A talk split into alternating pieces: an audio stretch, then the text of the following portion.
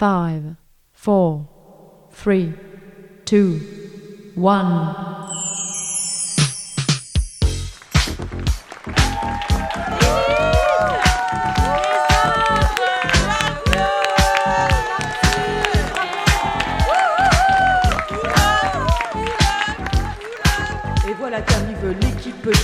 De Lilith Martinez sur la piste d'atterrissage.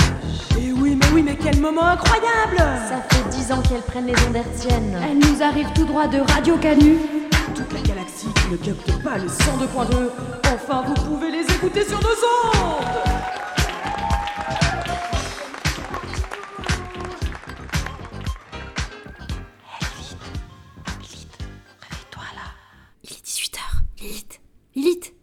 18h. C'est l'émission féministe, faut qu'on prenne le micro.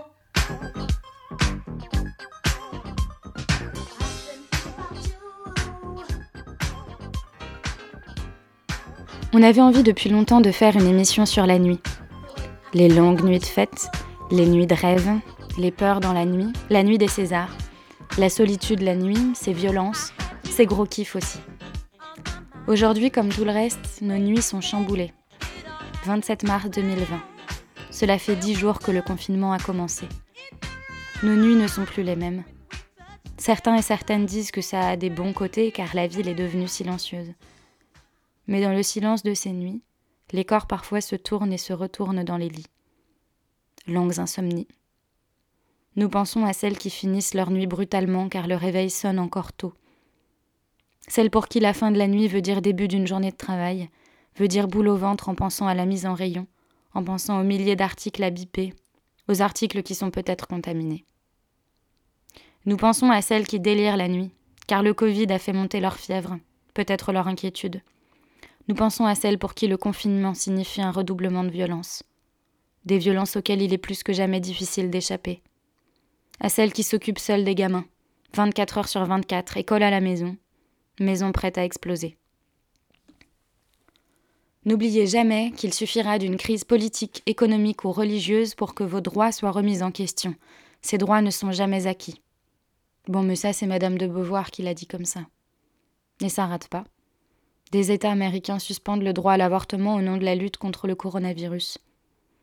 Les droits du travail sont attaqués, les précaires sont touchés. Précaires qui sont souvent des femmes, les premières à ramasser. S'arrêter devant une affiche appelant à la marche de nuit en non-mixité. Se dire que c'était un autre temps. Avoir plus que jamais envie de manifester. S'imaginer en train de marcher dans l'obscurité confinée. Et se sentir vulnérable. Se réveiller sous la lueur de la lune, en sueur, et s'apercevoir que ce qu'il se passe envahit toutes les mailles de nos esprits. Danser comme des possédés. Se demander quelle sera la suite pour celles et ceux qui n'ont pas la chance que l'on a.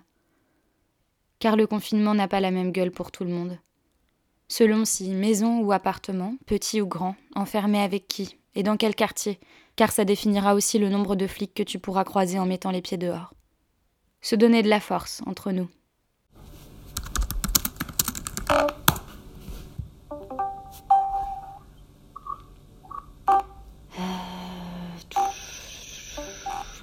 Vous m'entendez? Oui. Ah, attends. Alors attends. mais- Oui. Ah, Vous m'entendez?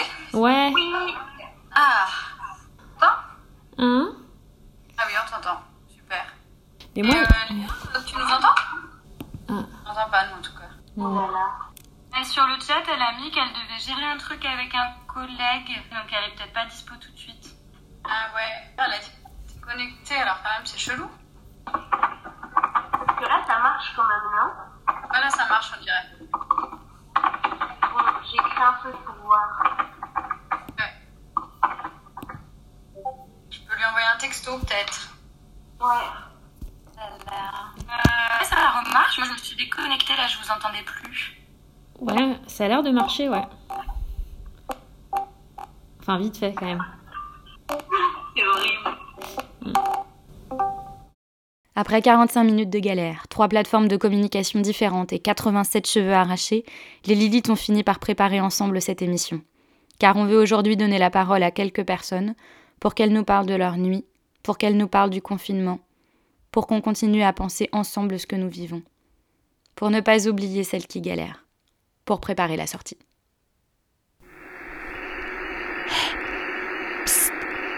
Vous êtes bien sûr Lilith, Martine et les autres. On est confinés, mais on reste soudés. Moi, je suis Nathalie, je suis infirmière à l'hôpital Édouard Herriot, je travaille en service d'urgence. Euh, je suis infirmière depuis bientôt euh, 17 ans, donc, euh, donc voilà, et je travaille, j'ai toujours travaillé, enfin essentiellement en tout cas en, en 12 heures, donc ça veut dire qu'on travaille euh, soit la nuit, soit le jour, et euh, des séances, enfin des séquences de 12 heures. Là, j'étais une nuit, ouais, euh, la nuit dernière, j'ai fini ce matin, ouais. C'était même plutôt calme. Alors, alors déjà, c'est- vrai que ça fait plus que dix jours que qu'il y a une répercussion forte sur sur l'hôpital, enfin et sur les soignants, soignantes. Euh, ça fait plus que dix jours dans le sens où il y a eu quand même une phase où euh, on a donné comme consigne aux, gens dès qu'ils avaient des signes de faire le 15 pour avoir un avis médical. Et là, ça avait énormément augmenté l'activité de réponse au 15 ça l'avait quadruplé par exemple sur Lyon. Du coup, bah ça forcément, il faut s'adapter en termes de personnel puisque euh, pour le coup, il y avait pas, enfin il y avait pas le personnel pour faire quatre fois plus de boulot quoi. Donc il a fallu former des gens, euh, faire venir des, des gens euh, de service. Donc c'est pas le quotidien, mais les former rapidement pour qu'ils puissent euh, répondre à ça.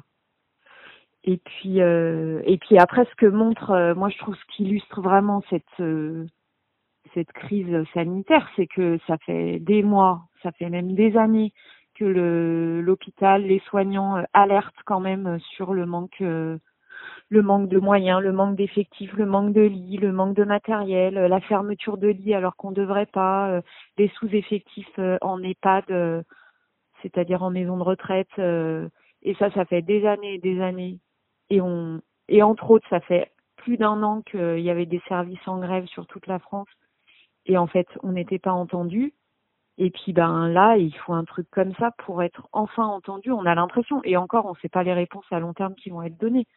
Mais où en tout cas on a l'impression que ben on découvre que il manque des moyens il manque du personnel euh, il manque euh, il manque euh, du monde quoi. Nous, on, a été appelés, euh, mais sur du la base du volontariat pour voir si on était disponible pour euh, pour euh, pour augmenter les effectifs. Et du coup on fait on fait pas mal d'heures sup, ouais. Après, euh, c'est vrai que c'est pas les applaudissements qui vont changer les choses. On est un peu partagé. Enfin, moi, je suis un peu partagée, c'est-à-dire que franchement, euh, j'avoue que je suis pas mécontente euh, d'avoir une sorte de reconnaissance symbolique et voilà juste symbolique mais je me dis que ben c'est peut-être des gens qui qui se rendent compte de ce que c'est ce boulot et puis surtout que en fait euh, on va arrêter de dire que la santé l'éducation euh, c'est des choix euh, secondaires juste dans notre société et on va les mettre en choix primaire. Il y a des gens des soignants que ça met en colère et je peux le comprendre aussi, ça les met en colère parce qu'ils disent nous on a fait grève pendant un an, on, on voulait que les gens ils soient avec nous et qu'ils disent qu'ils nous soutenaient, ils étaient pas là et maintenant ils applaudissent et c'est trop facile. C'est aussi un quelque chose une position que je comprends totalement quoi. Euh, moi personnellement, je je le prends pas comme euh, je me dis je me dis simplement bon bah là ils applaudissent parce que bon bah c'est ce qu'on fait en ce moment. Mais bon après il n'y a pas que les soignants à applaudir hein, parce qu'il y a tous les gens qui bossent euh, tous les tous les métiers qui bossent et ça c'est c'est pas que les soignants.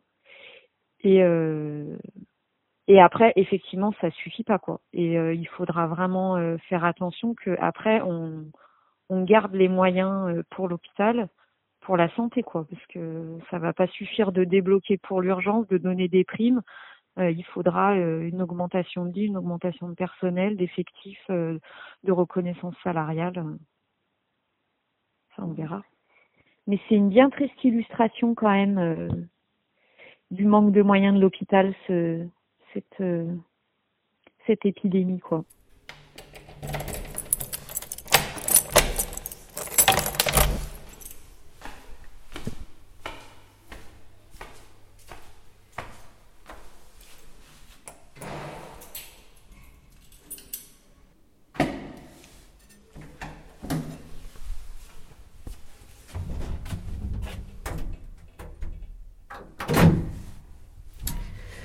Chère Lilith, nous sommes le mercredi 25 mars, je crois, et on part au cinquième étage pour faire une pour que je te fasse une petite carte postale de Rabat la nuit. On est presque arrivé au cinquième étage et comme ça, on va pouvoir voir un peu la ville de nuit.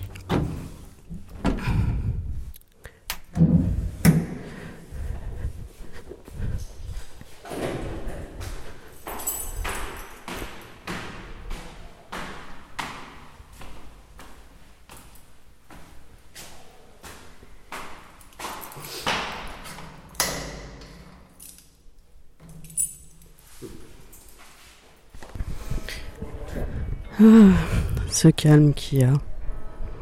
Je suis sur le toit et j'observe les autres toits. Je vois les différentes antennes et le calme, ce calme. Tellement calme. Je me remémore des patrouilles militaires que j'ai vues dans la journée pour faire rentrer les gens. Du fait de ne pas pouvoir aller s'asseoir au bord de la mer qui est juste à 100 mètres, car la police rôde pour nous faire rentrer. Et se calme, toujours se calme. La vie a un autre rythme, la vie est comme ça. Chaque jour, je me demande un peu ce que je vais faire. Et j'essaye de prendre la tonte. Mais c'est vrai que de voir autant d'armées et de policiers ne sont pas rassurants au quotidien. Alors je lève la tête sur ma terrasse et je vois les étoiles et la lune. J'entends un peu les vagues au loin et aussi les bruits des alarmes policières. C'est calme, très calme. Bonne journée Lilith, Martine et les autres.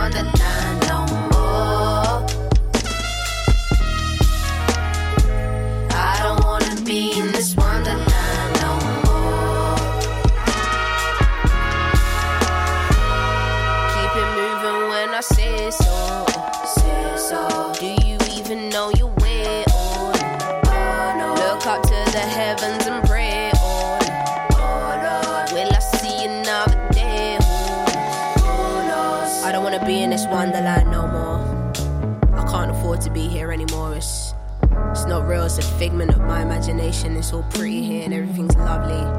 Some fuck shit too, but real shit's happening and my people need me. And therefore, I'm out.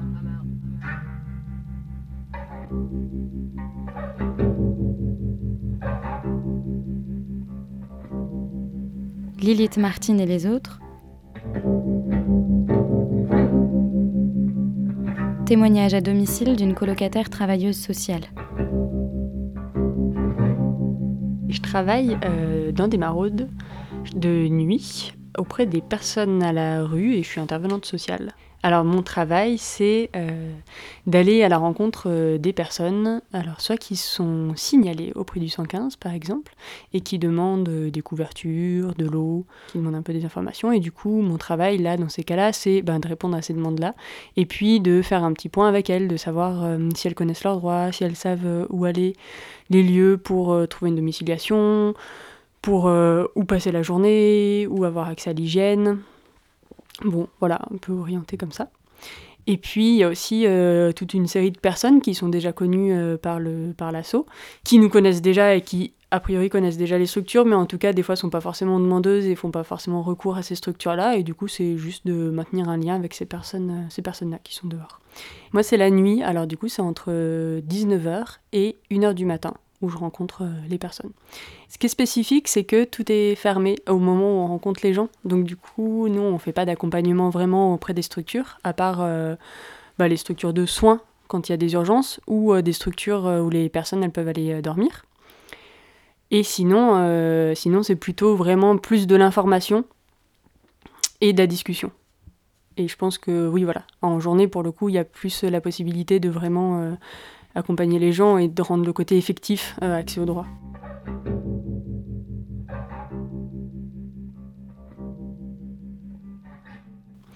Alors moi je trouve que ça a commencé même avant le confinement parce que il y a déjà eu un lieu de un lieu d'accueil de nuit qui avait déjà fermé, qui refusait d'accueillir des nouvelles personnes et puis il y avait déjà deux ou trois accueils de jour aussi qui avaient fermé. Euh, et donc, euh, le week-end déjà avant le confinement, il y avait déjà eu le deuxième lieu aussi qui avait, qui avait fermé. On savait qu'il allait y avoir d'autres fermetures et on présageait déjà que ça allait être euh, catastrophique pour les gens. Et nous, on naviguait un peu à vue. En fait, tout ce qui faisait un peu le cœur de notre métier, d'orienter les gens euh, vers d'autres structures et euh, de pouvoir faire valoir leurs droits, en fait, là, on se rendait compte que bah, on savait plus quoi leur dire, en fait. On pouvait plus leur dire, bah, appelez le 115 euh, pour quand même essayer d'avoir une place, ou ah, bah, vous n'avez pas de domiciliation, bah, vous pouvez aller à, tel endroit pour en faire une, ou vous pouvez passer la journée là-bas, si par exemple, voilà, vous êtes dehors et que vous voulez boire un café et puis pas être tout seul. Et ben en fait tout ça on pouvait plus le dire parce que euh, bah parce qu'on savait que ça allait fermer ou en tout cas on n'était pas sûr que c'était là les décisions n'avaient pas encore été prises. Et donc avec le confinement en fait c'était un peu plus un espèce de coup de magie en plus mais je trouvais que déjà quelques jours avant c'était déjà la merde en fait pour les gens. Et avec le début du confinement, et puis du coup déjà avant aussi, c'est qu'on a vraiment fait de plus en plus attention au fur et à mesure des jours, c'est euh, bah, l'hygiène et le fait que nous-mêmes, en fait, on puisse propager le virus. Et c'était, euh, enfin, c'est vraiment quelque chose qu'on a eu en tête. oui, au moment du confinement, un peu avant, et qui est très fort encore, enfin qui est très fort là toujours. Et c'est cette peur en fait que nous-mêmes on puisse mettre en danger les personnes qu'on rencontre. Et dans la relation, bon bah en tout cas les gens ils nous font pas ressentir de la colère envers nous, mais c'est plus, ils ont quand même énormément de colère parce qu'ils se sentent énormément euh, abandonnés. Et voilà, c'est ça, c'est qu'on n'arrête pas de marteler. Euh, il faut rester chez soi, c'est dangereux, le virus, euh, rester confiné. Et puis, bah, ces personnes-là, elles doivent rester confinées, mais elles sont dehors. Et qu'en plus, elles entendent qu'il y a un peu des, des, infos de la part du gouvernement qui diraient, enfin, qui vont ouvrir des, des places d'hôtel. Et en fait, euh, bah, elles n'en voient pas la couleur, et ce qui du coup provoque encore plus d'énervement et d'incompréhension. Et donc nous, en tout cas, on est au moins le réceptacle de ça, et ça permet qu'on puisse discuter avec les gens. Mais c'est vrai que... Bon, bah déjà qu'on n'a pas beaucoup de, moyens euh, dans notre travail habituel, mais là, on en a encore moins, parce que oui, parce que même des mises à l'abri urgentes, même si on se rend compte qu'il y a des situations qui sont graves, ben en fait, on n'a vraiment rien. Euh, on n'a rien, quoi.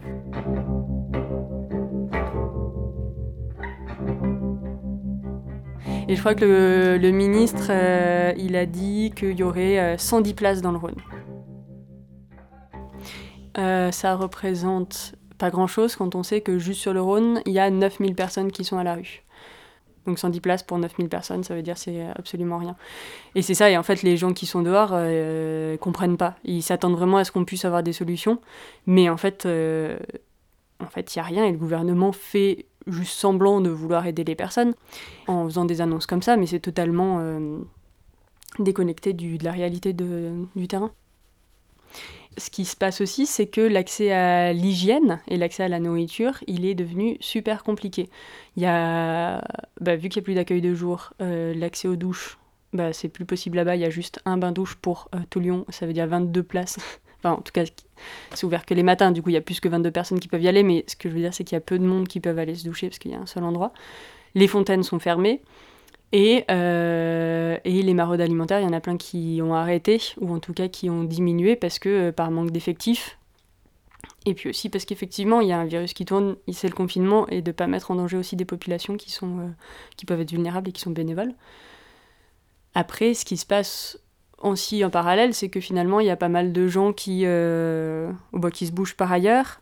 Il y a des maraudes en plus citoyennes qui, qui, qui, tournent. Il y a aussi pas mal de gens qui sont autour des squats et qui essayent de s'organiser, de faire venir de la nourriture en gros pour euh, réussir à ce que les gens ne se retrouvent pas affamés. Même si euh, bah, c'est compliqué en fait de réussir à faire euh, venir d'un coup plein de nourriture. Et puis il y a toujours cette crainte aussi de ne bah, pas respecter les mesures d'hygiène et de, de propager à nouveau le, le, virus quoi, auprès de populations qui sont déjà bah, potentiellement en danger, enfin en tout cas plus vulnérables. Euh, bon, voilà. En tout cas, il y a d'un côté, euh, effectivement, les pouvoirs publics qui sont aux abonnés absents et qui font, ouais, qui font rien, quoi, pour les gens à la rue. Et il y a quand même pas mal de solidarité qui se crée un peu par-ci par-là et qui essayent de s'organiser aussi et de se coordonner pour euh, réussir à ce que les gens ils réussissent à avoir accès un peu à des besoins primaires. Au moins l'alimentation, quoi. Je fais partie d'un collectif aussi de travailleurs sociaux et travailleuses sociales et suite à bah, tout ce qui se passe en ce moment, on a fait un communiqué, puis on a réfléchi aussi à différentes euh, mesures qui pourraient être prises euh, là rapidement. Alors par exemple, c'est ça, c'est que par rapport à la nourriture, la maison de la métropole normalement donne des chèques, euh, pour des familles, mais du coup là ce serait d'élargir ça parce qu'en plus, les, métropoles, la maison de la métropole en ce moment ne les donne plus ces chèques. Mais l'idée, ce serait que les personnes puissent avoir accès à des chèques, ce qui fait qu'elles sont autonomes sur qu'est-ce qu'elles veulent manger. Et en plus, ça réduit euh, la probabilité, en tout cas, de, propager aussi le virus. Parce que dans une maraude alimentaire, si les aliments sont pas nettoyés ou si les personnes parlent sans masque proche, bon, bah, ça multiplie les risques la réquisition de nombreux lieux. Alors ça peut être des hôtels, mais ça, ça peut coûter cher, mais aussi des internats, des gymnases, enfin des lieux en fait qui peuvent accueillir euh, du monde qui sont déjà pensés à ça, mais qui sont vides. Il y en a plein, plein, et qui appartiennent aussi à la métropole et aux, au pouvoir public. Et ça, en fait, ce serait vraiment important aussi de pouvoir, et que les personnes qui sont certes malades, d'autres qui sont vulnérables, mais aussi que, ben voilà, pour faire de la place à tout le monde, en fait. Euh, avoir accès à ce que les fontaines à eau soient effectivement ouvertes. Parce que là, pour l'instant, les gens, ils ont vraiment du mal à pouvoir boire et en fait se laver les mains, ce qui est la première des, euh, des précautions à prendre si on en croit tout ce que nous dit le gouvernement. Et ça, ça c'est pas possible pour les personnes dehors. Une des dernières choses aussi, c'est qu'en fait, avec euh, toute cette histoire de confinement, il y a quand même des services euh, hospitaliers qui ont fermé et pour les personnes qui n'ont pas les droits ouverts, euh, sécu. Par exemple, ne serait-ce que d'aller à la passe et voir un médecin, parce qu'il y a d'autres maladies qui peuvent continuer à exister en dehors du Covid, c'est devenu super compliqué parce qu'il y a une seule passe et une permanence d'accès aux soins qui reste ouverte, alors qu'avant, il y en avait trois sur Lyon. Et il y a aussi au moins un service psy qui, euh, qui a fermé, ce qui fait qu'il y a des personnes qui sont retrouvées à la rue parce que le service fermait. Et on ne prend pas en compte en fait euh, le fait que le confinement et euh, la peur de la maladie et tout, tout le climat anxiogène euh, qui existe autour de cette situation, on ne prend pas en compte que ça va impacter aussi en fait les personnes euh, qui sont aussi dehors. Et il n'y a aucun soutien là-dessus. Et du coup une des demandes aussi bah, ce serait ça, ce serait de renforcer en fait les équipes psy et, que, et des équipes aussi de médecine plus bah, somatique pour que les gens aient aussi un véritable accès à la santé.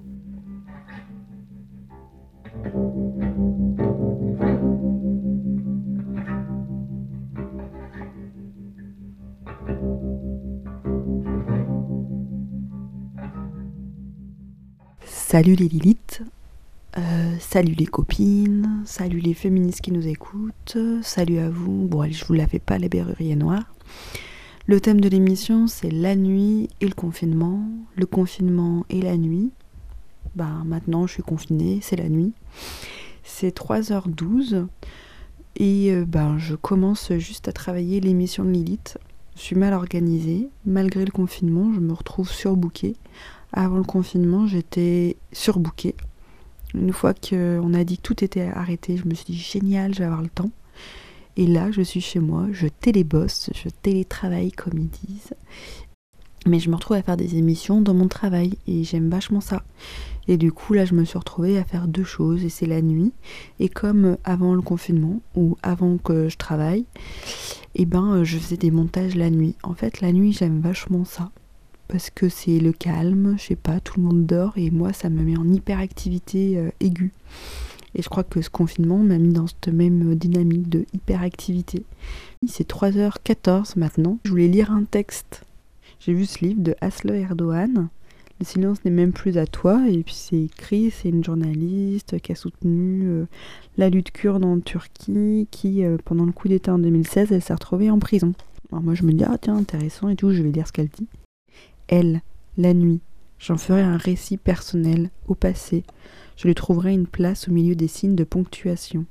La nuit du 15 juillet, devant la caserne de Harbillet, juste à côté à la radio, de terribles combats durent depuis des heures. Les ambulances amènent toujours plus de blessés. Il y a des morts.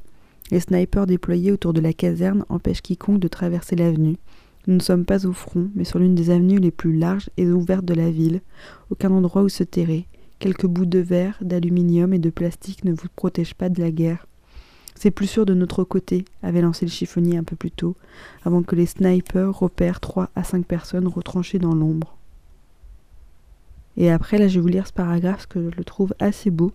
Entre les salves des armes automatiques et la fureur de la foule chauffée à blanc, au milieu d'une guerre plus vraie que réelle, mais dont la réalité n'évoque même pas celle d'un rêve, une guerre à laquelle je ne trouve aucun équivalent, comme au bout du bout du monde, dans ses confins les plus sauvages, entre l'impossibilité de partir et celle de rester, je me replié sur moi-même comme un point d'interrogation qui se tord le ventre entre la terre et la pierre, entre l'obscurité de la nuit et la noirceur des hommes.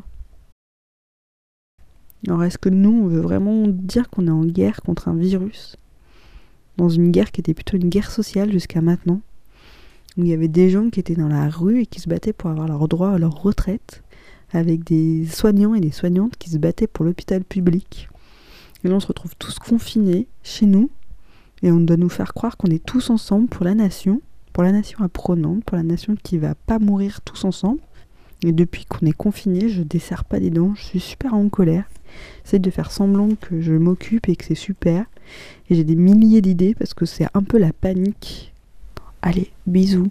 C'était une nuit du confinement. Bye bye.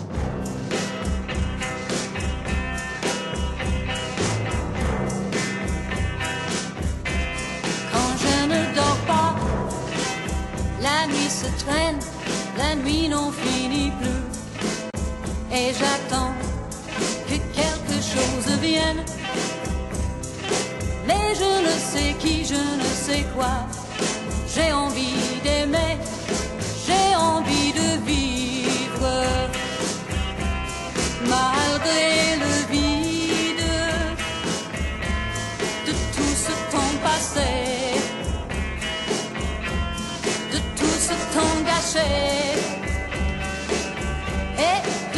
ce temps perdu.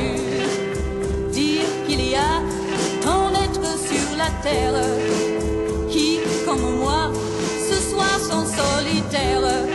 C'est triste à mourir, quel monde insensé. Oh, je voudrais dormir et ne plus penser.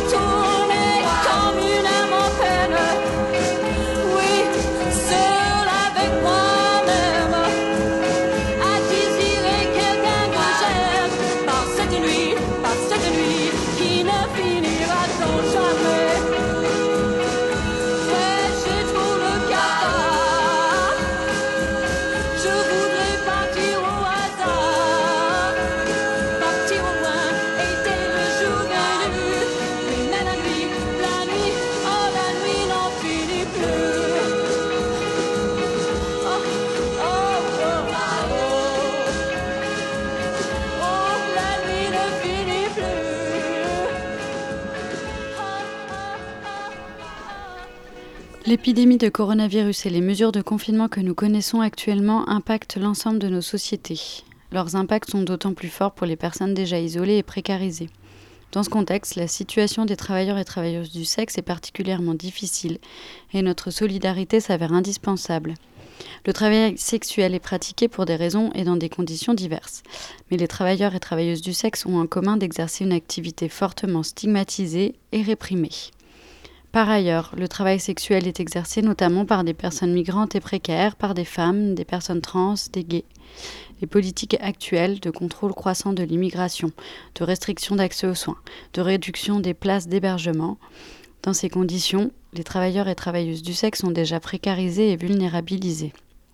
Comme beaucoup d'autres, leurs revenus sont suspendus par les mesures de confinement, mais à la différence des travailleurs et travailleuses indépendantes, le travail sexuel n'étant pas, reconnu comme activité professionnelle, les travailleuses et travailleuses du sexe seront exclus de l'indemnité forfaitaire annoncée par le gouvernement.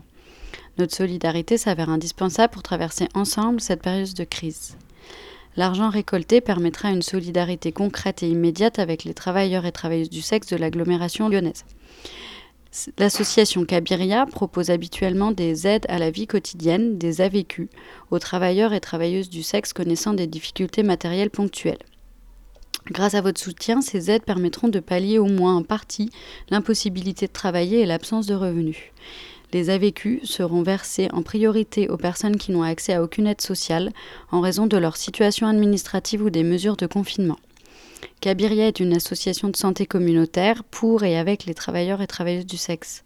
Elle organise un accueil inconditionnel dans son local, des tournées de prévention sur les lieux de prostitution et des accompagnements auprès des services médico-sociaux. Elle vise ainsi à favoriser l'accès aux soins et aux droits dans une approche de santé globale, entendue comme un état de complet bien-être déterminé par des facteurs sociaux, économiques et politiques. Pour avoir plus d'infos et participer euh, à cet euh, appel aux dons, vous pouvez retrouver le site de Cabiria qui est cabiria.asso.fr et il y a un lien pour euh, le don sur Hello Asso. Vous écoutez Lilith, Martine et les autres. Nos joies, nos solidarités, nos féminismes, nos rages ne seront jamais confinés. Confinement, bah ouais. J'ai dit confinement, bah ouais. Je suis dans mon confinement, bah ouais. J'ai dit confinement, bah ouais. L'état a bombé le torse, ah ouais. J'ai dit confinement, bah ouais. Les poches remplies de gel, ah ouais. J'ai dit confinement, bah ouais. Collé, ambiancé, chez moi je dois rester. Dans nos 36 mètres carrés, comment on va gérer? Frigo en PLS, dans les rayons c'est la hesse. Ambiancé, toi tu vas tousser. Pas des PQ de haut en bas, j'ai tout le temps d'avoir le temps. Dja dja veut que je le chat, il me s'il te plaît, j'ai dit non. J'suis calé, calé, rien faire. Dehors pas de gens, y'a air. J'suis calé, calé, rien faire. Dehors pas de gens, y'a air. Confinement, bah ouais. J'ai dit confinement, bah ouais. J'suis dans mon confinement, bah ouais. J'ai dit confinement, bah ouais. Les mecs ont fermé les portes, ah ouais. J'ai dit confinement, bah ouais. Poches remplies de gel, ah ouais. J'ai dit confinement, bah ouais. Il est midi, tu titubes. Tu fous rien comme d'habitude. Tu connais, connais ma vie. Mes mimiques et mes stories. Coudes, il faut checker. Parler trop près peut tuer. Mais pourquoi se fâcher? Le courroux, ça peut tuer. Stop, stop, stop ton délire. Stop, stop, stop, oui, j'ai dit. Tous ceux qui auront Skypé à la fin auront gagné. J'suis calé, calé à rien faire. Rien faire. Dehors, pas de gens, y'a air. Confinement, bah ouais. J'ai dit confinement, bah ouais. J'suis dans mon confinement, bah ouais. J'ai dit confinement, bah ouais. Les mecs ont fermé les portes, ah ouais. J'ai dit confinement, bah ouais. Les pages remplies de gel, ah ouais. J'ai dit confinement, bah ouais.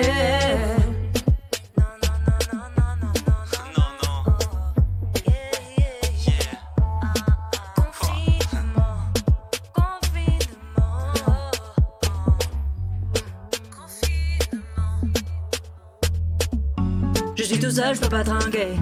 J'ai plus d'amis à mes côtés. J'aime trop mon confinement.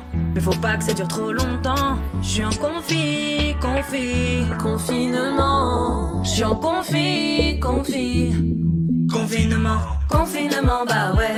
J'ai dit confinement, bah ouais. Je suis dans mon confinement, bah ouais. J'ai dit confinement, bah ouais. L'État a bombé le torse, ah ouais. J'ai dit confinement, bah ouais. Les poches remplies de. Ouais. Les effets de la viralité, féminisme et coronavirus. Publié sur le blog Mediapart de Sandrine Ferrand le 25 mars 2020. C'est l'histoire d'un télescopage médiatique qui produit du sens, de contenus a priori sans lien qui, mis côte à côte ou ensemble, révèlent un message qui serait resté autrement invisible. Des pentes et le coronavirus. La contagion de la colère féministe, la viralité de hashtags dans les médias et les réseaux sociaux, et la viralité d'une pandémie à laquelle on ne consacre encore que quelques pages. Et le confinement qui s'annonce. Le confinement des corps, le confinement des idées, la contamination et la confiscation de l'espace médiatique par le coronavirus, lui et lui seul. Confiné d'un seul coup, et en même temps, la colère sociale. Mais de la même façon que l'épidémie reprendrait de plus belle si l'on mettait fin au confinement maintenant, la colère sociale elle aussi se répandrait de nouveau. Elle gronde encore derrière les portes de chaque appartement, de chaque pavillon. Oserait-on le parallèle des tests de dépistage? On ne laisserait sortir que ceux et celles qui se seraient calmés. D'abord, en première lecture, l'utilisation du champ sémantique du virus, dans le contexte qui est celui de mars 2020, celui du Covid-19, peut nous renvoyer une image négative, voire menaçante, anxiogène du féminisme et en particulier le féminisme de dépente. C'est inconsciemment ce qui peut se produire dans notre esprit à la lecture de sous-titres tels que La colère contagieuse, La nouvelle vague virale. En fait, le féminisme menaçant, c'est bien, c'est l'objectif. Car le néolibéralisme a colonisé le féminisme, soutient l'autrice. Colonisé, marchandisé, dirait Françoise Vergès. Alors le féminisme se défend, se révolte, et cela donne un film comme celui de Céline Sciamma. Et cela donne une réaction comme celle d'Ada Lenel lors de la cérémonie des Césars. Et cela donne une tribune comme celle de Virginie Despentes, dont il est question dans cette une de Libération. On se lève et on se barre. Le virus menaçant déclenchera bientôt un état de guerre, non une guerre sanitaire pour éviter la propagation de cet ennemi invisible, invisible comme les femmes, invisible comme les lesbiennes dans l'histoire, invisible comme portrait de la jeune fille en feu dans les récompenses des Césars. Alors je m'interroge. Je m'interroge sur cette notion de viralité qui m'obsède depuis que le Covid-19 nous a coupés les uns et les unes des autres. Qu'est-ce que la viralité? La propagation du feu, la contagion de la colère, la terre qui brûle, les incendies en Australie. Déjà oublié?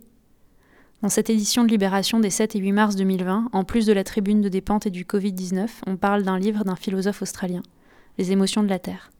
Les émotions de la Terre sont-elles contagieuses? C'est peut-être ce que nous souhaite Glenn Albrecht revenant sur l'impact émotionnel des informations anxiogènes concernant le dérèglement climatique, comme les gigantesques incendies en Australie.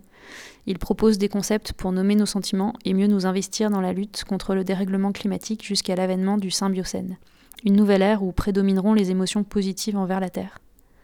Réhabilitons les émotions, réhabilitons donc la colère. Et maintenant le confinement. Le confinement pour limiter la propagation. En langage féministe, il existe un phénomène de confinement que Suzanne Faloudi a appelé backlash, chacune chez soi, derrière ses fourneaux, son mari et ses enfants. Les femmes ont connu maintes confinements au cours de l'histoire. C'est un phénomène cyclique, intervenant lorsque l'envie et les possibilités d'émancipation se font trop fortes.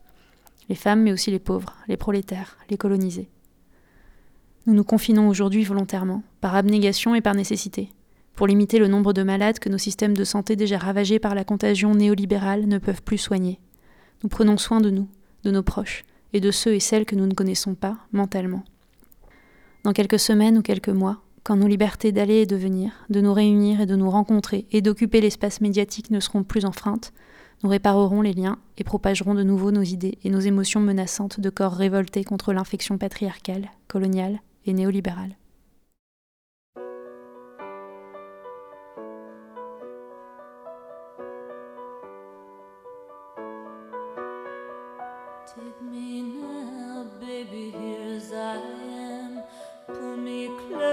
try and understand. Desirous hunger is the fire I breathe. Love is a banquet on which we feed.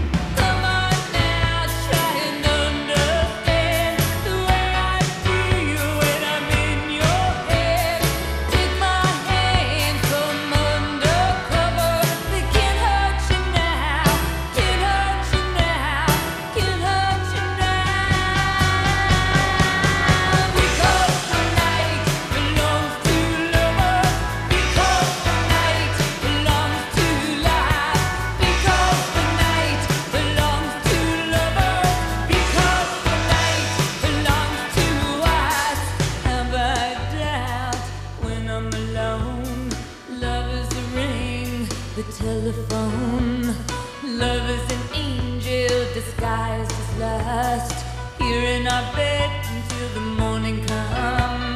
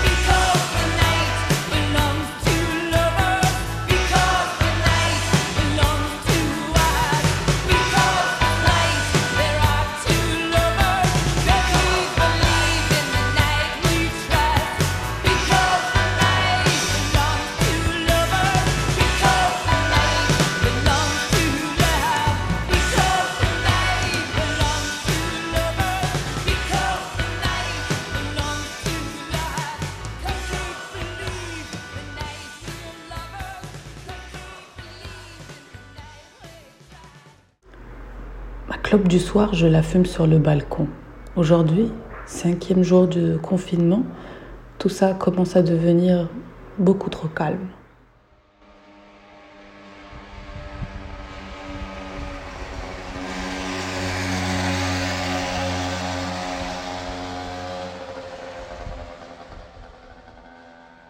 Minuit, le boucan de la sortie du bar Max a laissé place au chuchotement des talkie-walkie.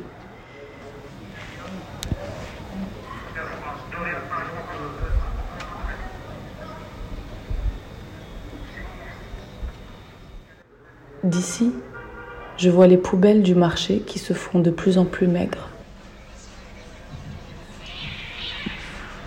Et les chats, on dirait que même les chats ont renoncé à tout espoir.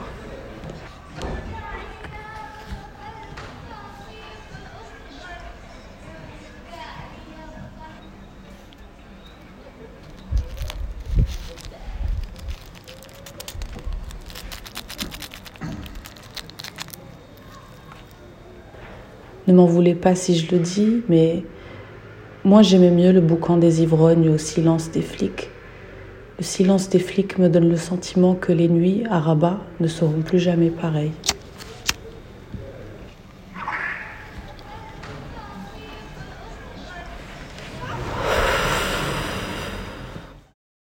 Le confinement, une nouveauté pour vous, une réalité pour nous.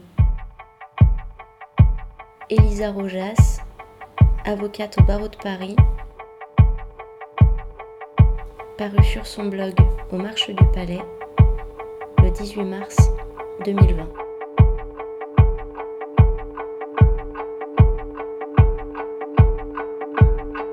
J'enfonce allègrement des portes ouvertes, mais let's go.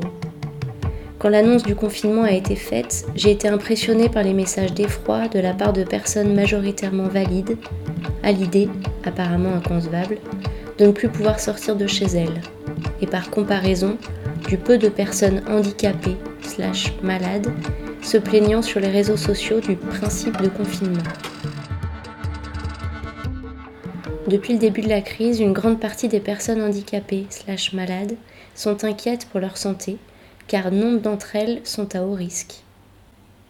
Elles sont inquiètes pour leur accès aux soins et aux services d'aide humaine dont elles dépendent. Elles sont terrifiées à l'aide de perdre à la loterie de l'AREA si elles venaient à être contaminées avec des symptômes graves, car elles savent que leur vie ne valent pas cher. Elles craignent l'incompétence et l'irresponsabilité criminelle de ce gouvernement, qu'elles seront comme toujours les premières à payer. Les personnes handicapées, slash malades, sont sensiblement moins nombreuses en revanche à avoir peur du confinement lui-même. Pourquoi? Tout simplement parce qu'elles l'expérimentent depuis bien plus longtemps que les personnes valides, au quotidien ou sur des périodes plus ou moins longues qui se comptent en semaines, en mois, en années. Beaucoup d'entre elles l'ont rappelé avant moi. Être limité dans ses mouvements, dans ses interactions sociales, privé de liberté de circuler, d'agir à sa guise, devoir penser, sous-peser, planifier, justifier chaque déplacement, nous est plus que familier. Que ce soit pour des raisons de santé ou du fait de l'absence d'accessibilité, de moyens humains et matériels qui nous empêchent de jouir des mêmes libertés que vous, le confinement, on connaît. Le confinement est-il difficile à vivre? Il y a des répercussions psychologiques parfois graves et peut accentuer des problèmes de santé mentale existants. Nous ne sommes pas tous, tout égaux face à ces répercussions. Nous le vivons pas tous, toutes dans les mêmes conditions matérielles. Le confinement favorise les violences et les situations de maltraitance. Tout ceci est vrai.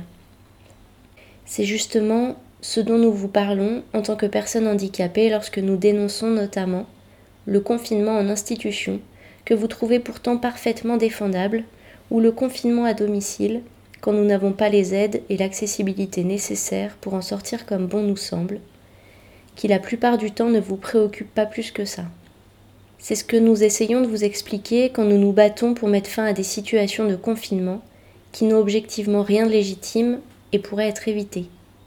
Je ne crois pas que les personnes handicapées aient des prédispositions à vivre mieux le confinement que vous. Je préfère être claire là-dessus, au risque de vous décevoir comme toujours lorsque vous êtes en quête de leçons de vie. Mais il se trouve que le confinement fait souvent partie de notre réalité. À défaut d'avoir le choix, nous sommes nombreux à avoir appris à faire avec et à savoir qu'il faut s'adapter. Être confiné, ce n'est pas s'arrêter de vivre, c'est vivre autrement, changer de rythme et d'habitude. Qu'il faut faire preuve de patience, savoir attendre ou renoncer à ce qui vous fait plaisir, accepter que l'on ne puisse pas faire ce que l'on veut quand on veut. Qu'il faut apprendre à gérer la frustration et la déception au jour le jour. Qu'il y a des jours avec et des jours sans, très pénibles, douloureux ou étouffants.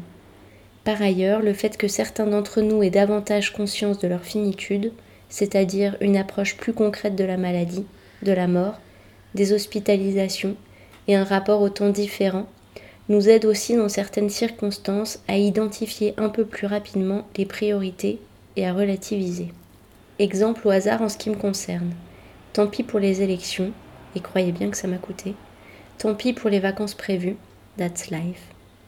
Sans aucune hésitation, entre vivre et mourir, je choisis de vivre. Ce choix peut paraître déconcertant, je sais, mais j'assume.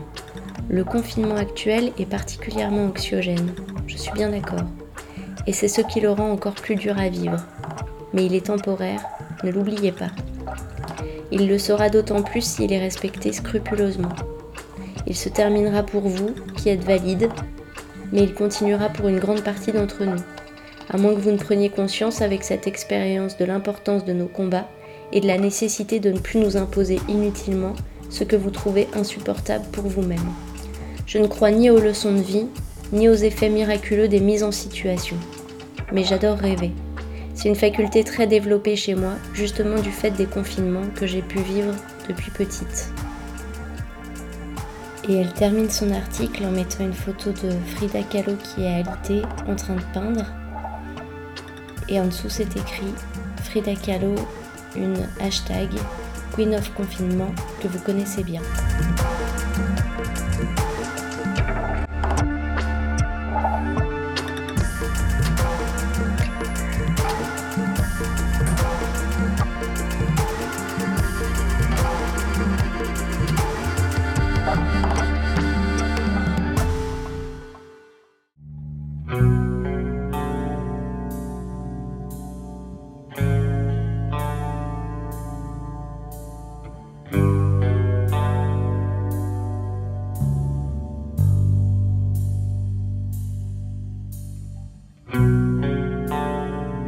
La nuit, je ne dors pas, je rêve. Je visite chaque petit coin de mon esprit. j'ausculte chaque petit repli de mon moi enfoui. Et ce n'est pas de tout repos, il m'arrive de m'y perdre, de confondre le réel et mon imaginaire, de confondre la nuit et le jour, le vrai et le faux. La nuit, je ne dors pas, je rêve. Je suis une autre, une autre femme. Je voyage, souvent dans des lieux très beaux. Il fait souvent chaud. Je me transforme, je me bats, je me débats. Je cours, parfois très lentement. Et ça, c'est chiant, surtout quand il y a des méchants. Et aussi, je cherche souvent des choses. Mais au fond, je cherche quoi? Je ne sais pas. Et puis, il y a ces rêves qu'on souhaiterait qui durent plus longtemps. On les attend chaque nuit. Ceux où le matin on est encore un peu émoustillé. On n'ose pas trop en parler. Pas n'importe qui. Ceux où quand on nous demande au petit-déj Tu as fait de beaux Eh bien, on rougit et on se rappelle la chaleur, le parfum de son corps, les premières notes d'un vieux zouk sur lequel on a dansé. Les rires, l'odeur de son sexe, le poème qu'elle me récitait. Timidement, je réponds Oui, très bien. En fait, ce sont eux mes préférés. C'est ici que je peux faire ce que je veux, que je m'essaie à de nouveaux fantasmes, que je m'oublie, que les normes et la honte tombent. Voilà un petit secret bien partagé de ce que je fais de mes nuits. Bon Lilith, tu auras compris, il est presque 19h et ça y est, le soleil s'est couché. Alors je file vite dans mon lit. Je te laisse. Bonne nuit et faites de beaux rêves.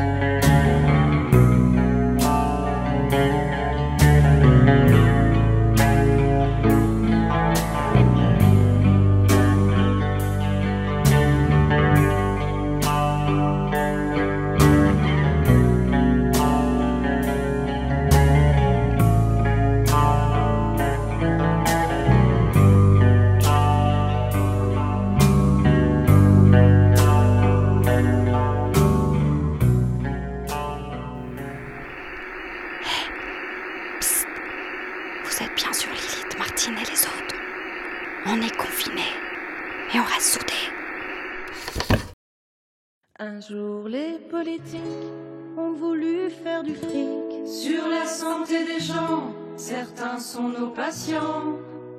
Comment peut-on s'y prendre pour enfin se faire entendre? On va vous raconter ce qui se passe au CHV. Chez nous sur les urgences, au lieu de maltraitance, des heures sur un brancard, tiens voilà une escarpe. Nous on fait tout ce qu'on peut, on veut prendre soin d'eux, mais plus le temps de rien et on n'a plus de moyens. Ici se joue un drame et là on sonne l'alarme, ça nous fait mal au cœur, mais on bosse dans la peur. Débloquer des crédits, ne fermez plus les lits, conservez tous nos postes, assurez-nous des dans le couloir des urgences, tellement on a de brancards, défaut de surveillance pour se mort c'est trop tard, le fruit de décision pris sans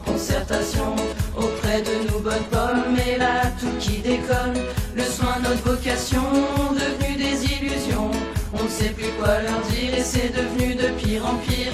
Si t'as envie de pisser, faut pas être pressé. Si t'as envie de manger, mieux vaut pas y penser. Ou ça mémé Huguet qu'on a jusqu'aux chaussettes.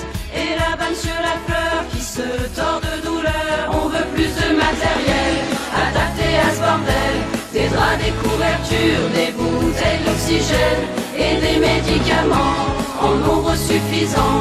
Un peu plus qu'une salade à donner aux malades. Il coupe tous nos moyens, il dit ça ira bien. Attention, y a urgence, c'est fou, ça se passe en France. Nos médecins n'en peuvent plus, c'est simple, on n'en trouve plus.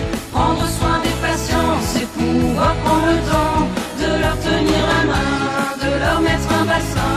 Rassurer les familles, putain, sont des humains. On manque de personnel, en charge humaine. Plus le temps de les écouter, pas moyen de bien soigner. Entendez notre peine, ce c'est sûr on l'aime. Soyez sûr on le perd, y a la colère dans le cathéter. Pendant partout en France, les gens partent en vacances. On nous dit qu'aux urgences, on n'aura pas cette chance. On de matériel adapté à ce bordel. Des couvertures, des bouteilles d'oxygène et des médicaments en nombre suffisant. Un peu plus qu'une salade à donner aux malades. Il coupe tous nos moyens, il dit ça ira bien. Attention, il y a urgence, c'est fou, ça se passe en France. Entendez notre peine, sous l'eau c'est sûr on l'aime. Soyez sûr on le fait, y a la colère dans le cathéter. Ce qui se passe au CHV, dans les urgences de France, ne peut pas rimer avec rentabilité.